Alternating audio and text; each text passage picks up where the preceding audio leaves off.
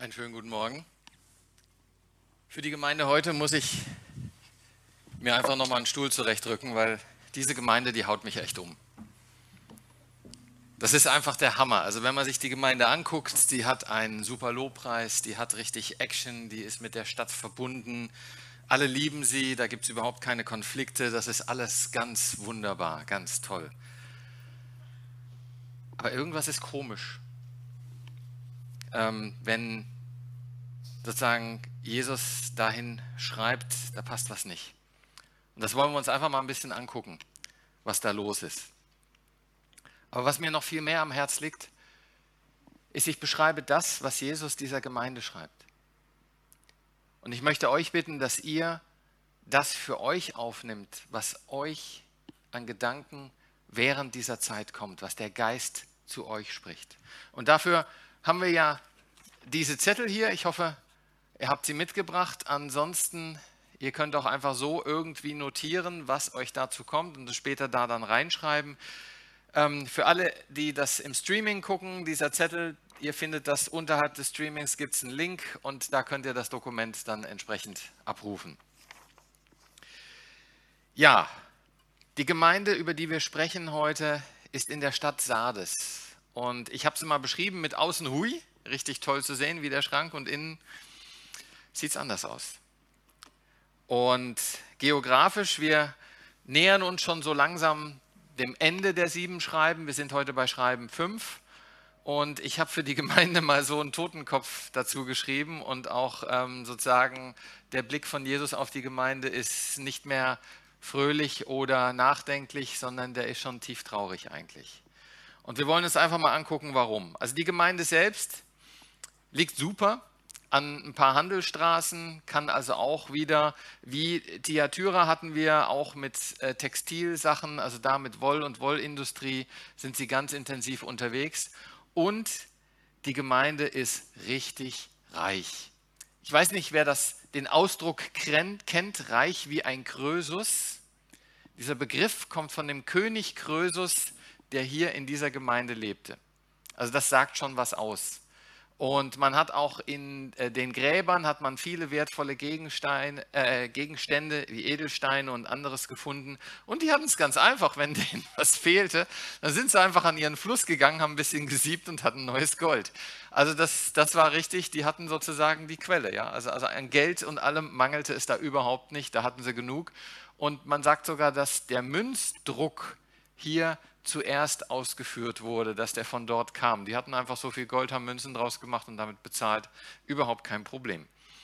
Ähm, die hatten auch entsprechend hat das einen riesengroßen Tempel, also der Tempel der Artemis. Ihr könnt das gerne im Internet mal nachgoogeln, wenn ihr die Bilder davon seht. Die sind echt umhauend, wie, wie groß der sein gewesen sein muss. Wurde dann durch ein Erdbeben, ist leider kaputt gegangen aber äh, Größenordnung war so zweimal so groß wie äh, die Akropolis in Athen. Und das heißt schon was.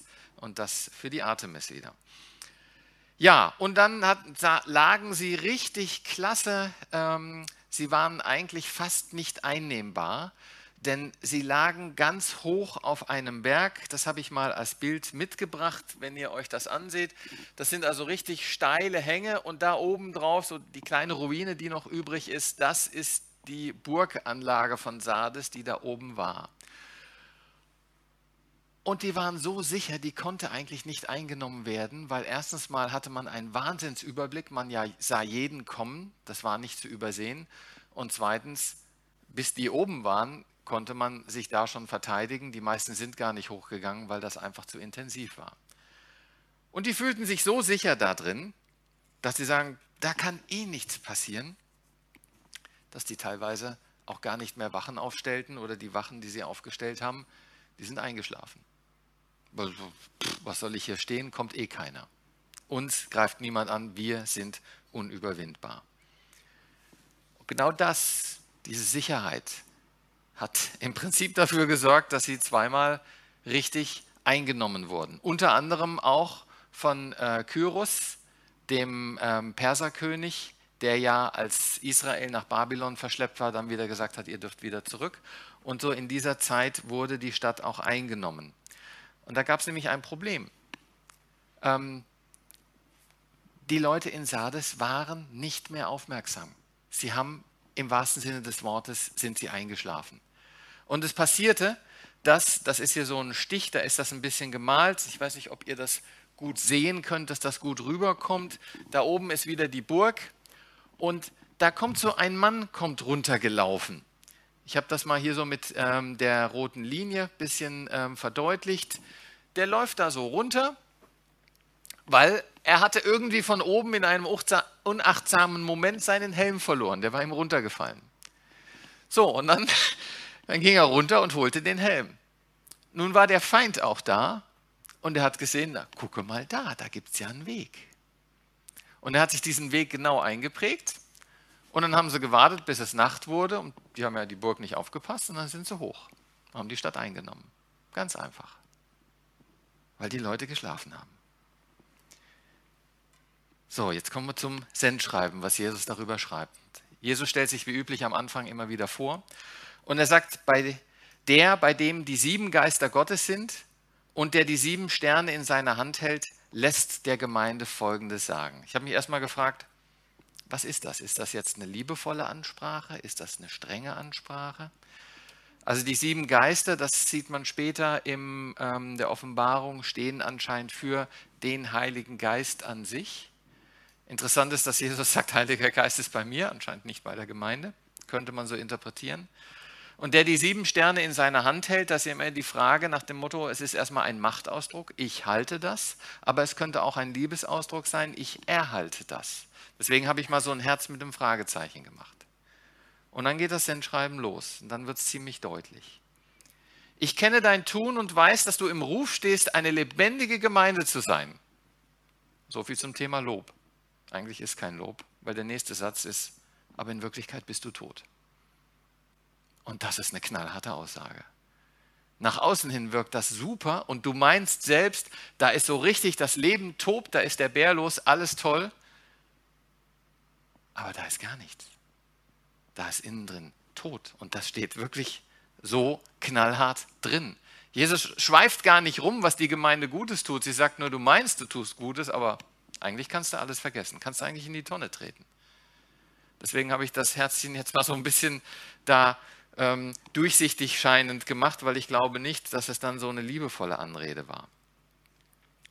Jetzt ist das Interessante, wenn wir uns das mal ansehen. Ich habe das mal versucht, ein bisschen bildlich darzustellen. Außen hui, nach dem Motto, sieht toll aus, sieht stark aus, aber innen drin tobt etwas ganz anderes. Und das ist das Interessante, was Jesus beschreibt in der Bibel an verschiedenen Stellen wenn wir uns von Gott abwenden, wenn wir uns anderen Sachen zuwenden, dann nehmen diese Sachen Besitz von uns. Und wir werden sozusagen Sklaven, wir werden wirklich zerstört. Ich habe das mal ausgedrückt, dass sozusagen das dann immer stärker wird und eigentlich bin ich weg, weil ich bin tot. Weil ich völlig beherrscht werde von dem, wovon ich mich beherrschen lasse. Mag es noch so schön außen aussehen, innen drin bin ich eigentlich selbst nicht mehr da, wie Gott mich gemeint hat zu sein, wie Gott mich geschaffen hat. Mein Ich ist völlig versklavt in eine andere Richtung. Ganz umgekehrt, wenn Jesus davon spricht von Leben, ich sage, ja, da lebt auch etwas anderes in mir. Man könnte jetzt sagen, hey, da übernimmt auch ein anderer eine Kontrolle. Aber das Interessante ist, wenn ich Gott die Kontrolle gebe, wenn ich mich unter die Führung des Heiligen Geistes stelle, dann wird gesagt, ihr habt nicht einen Geist der Furcht, und der Sklaverei, sondern wir werden zu Kindern. Und wenn ihr Kinder habt oder wenn ihr Eltern kennt, die Kinder haben, dann liegt den Eltern daran, dass die Kinder sich in ihrer Weise entwickeln, dass sie sich zu selbstständigen Wesen entwickeln. In einer guten und für sie gut gedachten Weise. Da werden entsprechende Grenzen gesetzt. Aber genauso ist Jesus mit jedem von uns unterwegs. Er möchte uns weiter zu Kinder Gottes werden lassen, dass er zwar in uns regiert, aber wir selbst dadurch eigentlich nach vorne kommen und nicht verdrängt werden, dass wir mehr zu dem werden, wie er sich das eigentlich vorgestellt hat. Nun stelle ich einfach mal die Frage, wie sieht das denn bei dir aus im Glaubensleben? Ich habe mal zwei Fotos gemacht, die mich da so ein bisschen daran erinnerten, wo stehen wir eigentlich? So Glauben am Anfang ist so schöne Sitzmöglichkeit, ja, da nimmt man gerne Platz, schön im Grün, alles wunderbar, sieht schön aufgeräumt aus, Aber jetzt geht das so mit der Zeit weiter. Die Alltagssachen kommen und dann kennen wir ja das Gleichnis vom Seemann mit den Dornen, die rüberwachsen. Und dann entwickelt sich das so weiter. Und vielleicht sieht es nach einer bestimmten Zeit, sieht es so aus. Da ist immer noch der Glauben da, die Bank ist noch da, sie ist ja nicht weg. Aber es gibt so viel anderes drumherum. Es ist so eigentlich, ja, wie nennt man das? Verkommen, dass es eigentlich nicht mehr schön ist. Es ist eigentlich schon am kaputtgehen. Man fragt sich, hält das noch was aus, wenn man sich draufsetzt? Und draufsetzen würde ich mich da jetzt nicht unbedingt, ohne dass ich da irgendwie eine Isolierungsschicht noch drauf mache. Aber das kann mit der Zeit durchaus passieren, weil man sagt, hey, alles ist doch gut, alles ist schön. Und Jesus sagt zu der Gemeinde ebenfalls, du musst was tun, du musst aufwachen. Interessant ist dieses Bildnis, wo er dann sagt, wenn du weiter schläfst, werde ich dich wie ein Dieb überraschen und du weißt nicht, wann ich komme. Ich finde da eine unglaubliche Parallele zu Sardes an sich. Sie hatten eine Burg und dachten, oh, wir sind sicher, schliefen und die Feinde kamen einfach rein. Und im Glauben ist es eigentlich das Gleiche. Wenn so dieser Standpunkt steht, ich bin gerettet bei Jesus, was ja richtig ist, aber du dann sagst, ansonsten ist alles egal, ich kann machen, was ich will, spielt keine Rolle, Jesus vergibt, prima, prächtig, dann kommen wir zu diesem Punkt, wo das Eigentliche, das Innere doch irgendwie abwandert. Und dann sagt Jesus, werde wach, stärke den Rest, der noch Leben hat, damit er nicht vollends stirbt. Das ist auch eine interessante Sache. Das, was da noch ist, das ist weiter am Sterben. Das heißt, dieser Prozess geht in der Gemeinde ganz klar weiter. Und der kann im Glauben auch weitergehen, weil man das weiter verkommen lässt. Es funktioniert ja vielleicht, ist ja noch alles gut. Die Stadt ist noch nicht eingenommen, ich bin noch nicht eingenommen. Irgendwie läuft's, funktioniert, ich bin halbwegs zufrieden, geht so, alles in Ordnung. Aber da sagt, denk mal zurück wie das war am Anfang, wie die Bank am Anfang aussah, wie sie schön aussah, wie vielleicht da eine Begeisterung im Glauben war und nicht mehr im Sinne von, ja, ich glaube an Jesus Christus und an seinen eingeborenen an Vater, seinen eingeborenen Sohn und so weiter. Man kann das alles, man kennt das alles. Aber bereitet es einem wirklich noch die Freude, das Herz, die Begeisterung? Ist das noch da? Und vielleicht einfach mal die Erinnerung, wie war das denn am Anfang? Die Frage ist, wenn ich feststelle, da ist sowas, das andere, was wir in der Gemeinde feststellen, diese Gemeinde hatte keine Probleme. Da gab es keine Widersacher in der Stadt. Die waren mit jedem gut unterwegs. Und das Interessante ist, man sieht das in Sardes, zum Beispiel die Synagoge, die war direkt neben der Schulausbildung gebaut. Die war nicht isoliert, die waren zusammen unterwegs. Man hat den ähm, den Tisch in der Synagoge, wo sozusagen die Tora dann ausgebreitet wird, wenn sie gelesen wird, da hat man plötzlich festgestellt, hey, an den Seitenwänden sind da Sachen eingraviert, wie zum Beispiel ein Adler, ein römischer Adler. Das ist komisch, weil die Juden haben eigentlich immer vermieden, dass überhaupt keine Bilder von irgendetwas gemacht wird. Keine Tiere, höchstens irgendwelche Muster, aber sonst nichts. Und da finden wir plötzlich so etwas. Ist nicht genau feststellbar, wann das kam, wie das kam, aber es ist irgendwie merkwürdig. Es scheint sich so alles irgendwie zu vermischen. Ja, so piep, piep, piep, wir haben uns alle lieb. Nichts spielt eine Rolle, Hauptsache wir sind gut miteinander unterwegs. Und weil die Gemeinde eh sozusagen von Gott weg ist, braucht man auch keinen Widerstand mehr. Da ist ja nichts Konkretes, wogegen man sich erheben muss. Der Widersacher hat schon gewonnen. Alles in Ordnung. Könnt weitermachen so. Prima, ihr seid auf dem richtigen Weg, um zu sterben. Und wir lesen nichts von irgendwelchen Widersachern in dieser Gemeinde. Nun ist die große Frage, wenn Jesus sagt, wach auf, erinnere dich, wie das am Anfang war, wie mache ich das?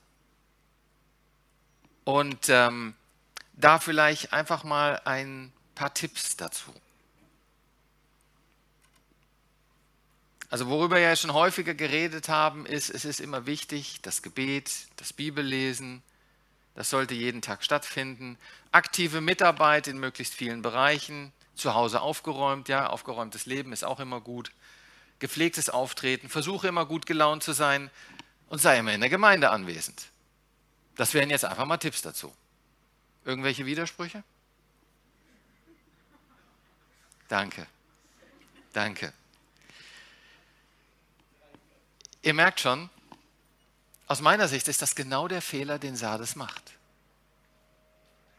Aktivität ohne Ende, die an sich nicht schlecht ist. Da ist nichts Schlechtes dran. Die Punkte sind durchaus gut und wirst du auch in einer gesunden Gemeinde durchaus antreffen. Aber wenn du meinst, durch deine Aktivitäten, durch das, was du tust und das ganze Thema, dass du damit plötzlich zurückfindest zu Gott, es dir wie verdienen, wenn nicht nur genug und wenn ich noch besser und wenn ich noch schönere Folien mache und wenn ich meine Arme nach oben strecke und alles mache und total austicke, dann, dann bin ich im Glauben gut unterwegs. Das ist es nicht. Dann bist du mit deiner Kraft unterwegs. Dann bist du aus dir selbst unterwegs und du bist auf dem besten Wege, in einem Burnout kaputt zu gehen oder den Glauben am Ende wegzuschmeißen, weil du merkst, es funktioniert so nicht. Und das könnte durchaus sein, dass die Gemeinde Sardes genauso unterwegs war. Und nach außen hin sieht das toll aus. Hey, da, da tobt der Bär, in der Gemeinde ist Leben ohne Ende. Alles geht drüber und drunter. Ja, aber drinnen? Drinnen sind sie ausgelaucht, drinnen sind sie kaputt. Wenn sie nach Hause gehen, allein sind, sieht es vielleicht ganz anders in den Menschen aus. Weil sie aus eigener Kraft versuchen, das zu machen und nicht aus Gottes Kraft. Und meine Empfehlung, deswegen habe ich den Stuhl hier, wenn du bei dir feststellst, dass du so unterwegs bist gerade, dass du merkst, ich habe keine Kraft mehr. Ich mache zwar viel und eigentlich ist es ganz nett, aber irgendwie fühle ich mich innen gerade ausgehöhlt, ausgelaugt. Dann empfehle ich dir so einen Stuhl. Und dann empfehle ich dir, dich einfach mal hinzusetzen. Einfach mal zur Ruhe zu kommen und einfach mal zu beobachten, zu schauen, was du siehst. Ich sehe vor mir eine ganze Menge Ebenbilder Gottes. Menschen, die wunderbar von Gott geschaffen sind. Menschen, die in sich schon ein Wunderwerk sind, wie das funktioniert. Jede Zelle, die Zellen untereinander, der ganze Organismus, die Selbstständigkeit des Menschen, die Gedankenkraft, die er uns gegeben hat, dass wir Menschen etwas entwickeln können wie einen Impfstoff oder derartiges, dass wir überhaupt gefunden haben, dass es sowas wie Viren gibt und alles. Das sind alles wahre Wunder. Das ist, das ist wirklich einfach nicht selbstständig zu nehmen. Und ich sehe einen Menschen, der hier auf dem Stuhl sitzt, der das, was er alles hat, in keinster Weise verdient hat, sondern der es geschenkt bekommen hat. Vieles im Leben sei es Ehefrau, sei es gesunde Kinder, sei es der ganze Lebensablauf. Das sind alles Geschenke. Und wenn ich da mal zur Ruhe komme, mich darauf besinne und mir bewusst mache, wie toll das alles ist, und dann dahinter Gott erkenne, seine Größe, seine Heiligkeit, seine Wunderbarkeit, woran er uns teilhaben lässt, dann, aber dann und aus dieser Erkenntnis und aus dieser Kraft, dann darf ich aufstehen. Dann darf ich sagen, jetzt möchte ich etwas tun. Weil ich aus der Kraft Gottes unterwegs bin. Weil ich in seiner Kraft, in seinem Geist etwas tun möchte. Etwas anderen teilhaben möchte, weil ich rausschreien möchte, wie toll Gott ist, wie wunderbar er ist und was ich von ihm für Geschenke erhalten durfte. Aber dann gehe ich aus seiner Kraft und nicht aus meiner Kraft. Und das ist echte Power, die nicht vergänglich ist, die immer wieder im Geist aufgefüllt werden kann, wo ich immer wieder auftanken darf. Und immer wieder, wenn ich merke, es ist leer, dann nimm den Stuhl, tanke auf, lass dich beschenken. Denn du musst es dir nicht verdienen, du kannst es dir nicht verdienen. Es ist schon da als Geschenk. Gibt es halt nur ein Problem. Das Problem mit großen Problemen, die im Leben kommen, und davor sind wir nicht gefeit, auch im Weg mit Gott nicht. Ganz im Gegenteil.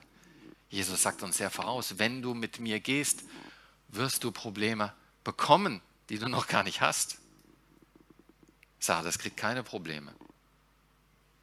Aber wenn du mit Gott unterwegs bist, wird es Probleme geben, gerade im Bereich des Glaubens. Und wenn du dich dann auf diese Probleme fokussierst, und wir sind als Gesellschaft problemorientiert, eine gute Nachricht verkauft sich nicht so gut wie eine Katastrophe. Da ist NTV, die haben in ihrer App oben immer so eine rote Zeile, da kannst du sogar abonnieren und da kommen immer nur die schlimmen Meldungen. Da ist wieder irgendein Krieg, da ist wieder was kaputt gegangen. Ja? Über den Aufbau jetzt nach dem Thema mit der ganzen Flutkatastrophe hörst du wenig. Aber als die Flut erstmal da war, die Katastrophe, da waren die Nachrichten voll, von oben bis unten. Im Moment wird es darum schon wieder etwas ruhiger. Corona wird auch wieder ruhiger, weil weniger los ist. Sobald die Zahlen wieder steigen, kommt es wieder nach vorne. Wir sind fokussiert auf Probleme. Und es ist ja auch insofern sinnvoll, weil ein Problem heißt es ja, da musst du was tun. Wenn etwas in Ordnung ist, musst du eigentlich nichts tun. Oder doch? Aber wenn du dich jetzt nur auf das Problem fokussierst, dann siehst du etwas nicht. Du siehst nämlich nicht mehr den, der über dem Problem steht.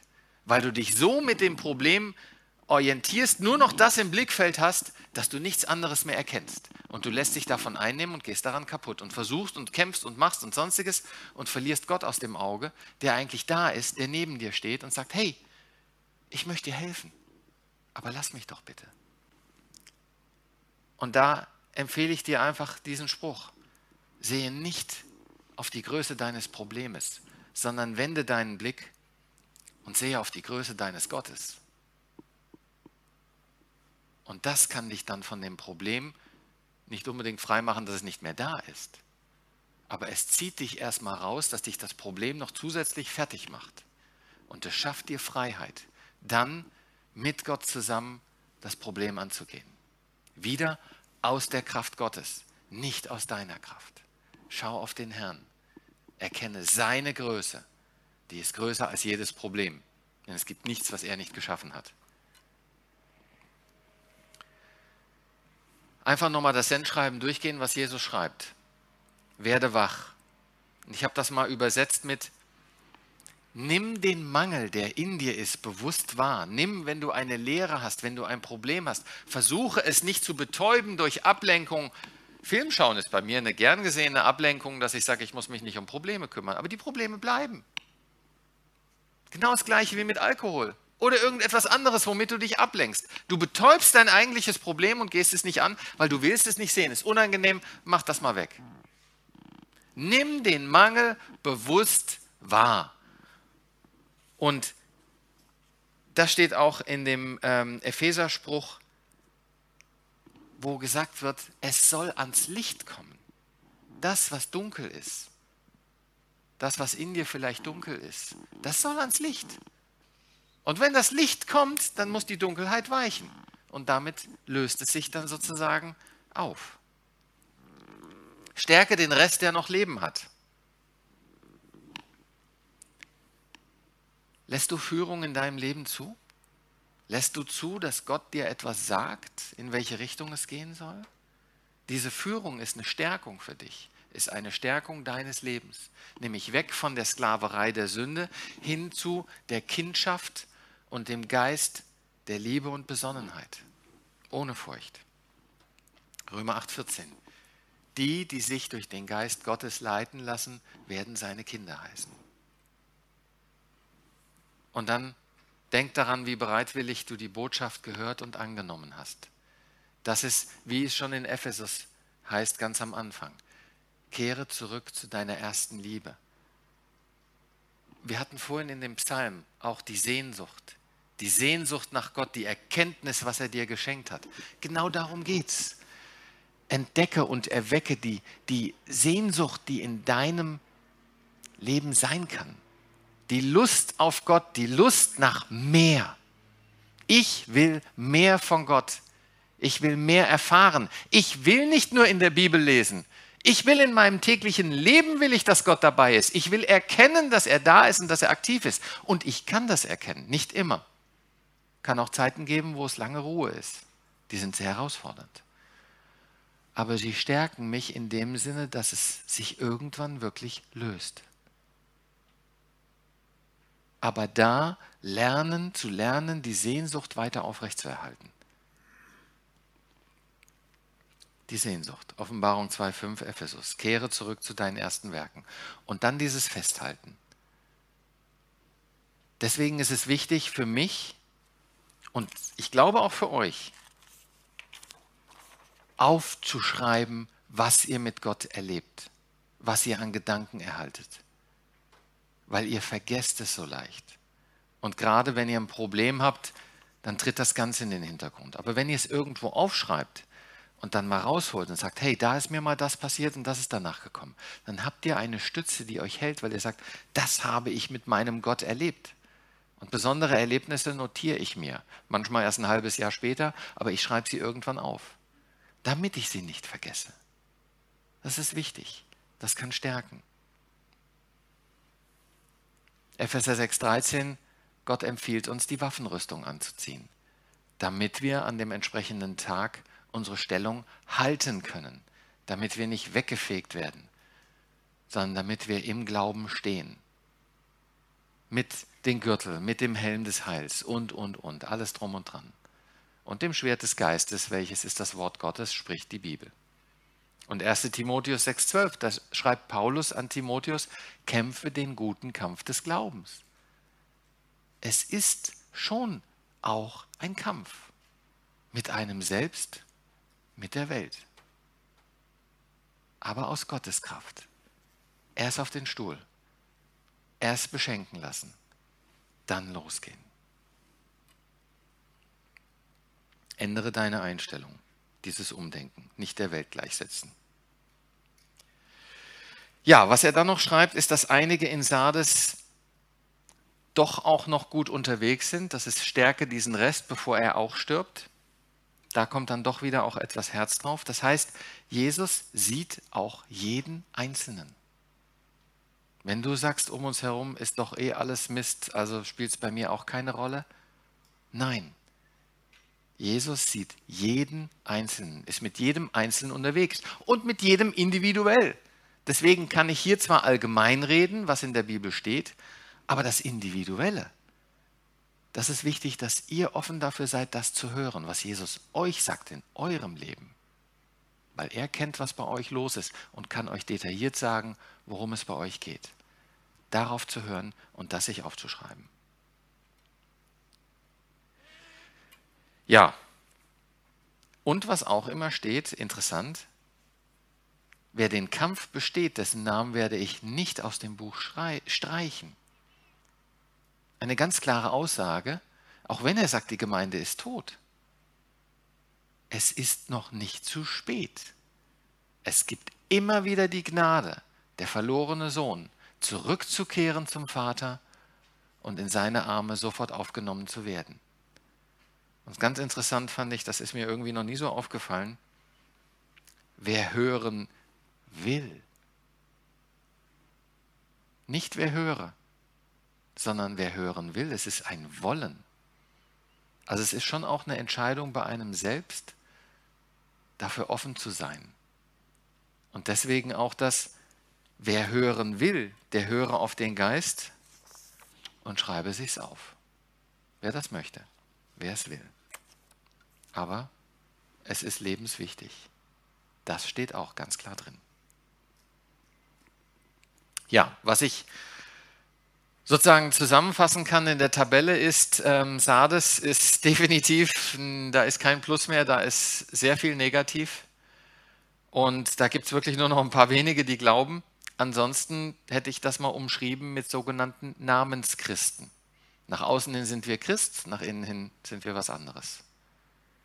Und das ist dort ein großes Problem. Und wir sehen auch wirklich diese, diese Steigerung. Im Pergamon war sozusagen an verschiedenen Stellen war falsche Lehre bei den Menschen unterwegs. In Thyatira war nicht nur die Lehre da, da waren schon die Lehrer in der Gemeinde unterwegs und das war in Ordnung. Und jetzt haben wir Sardes und Sardes ist sozusagen das Ergebnis, wenn es weitergeht.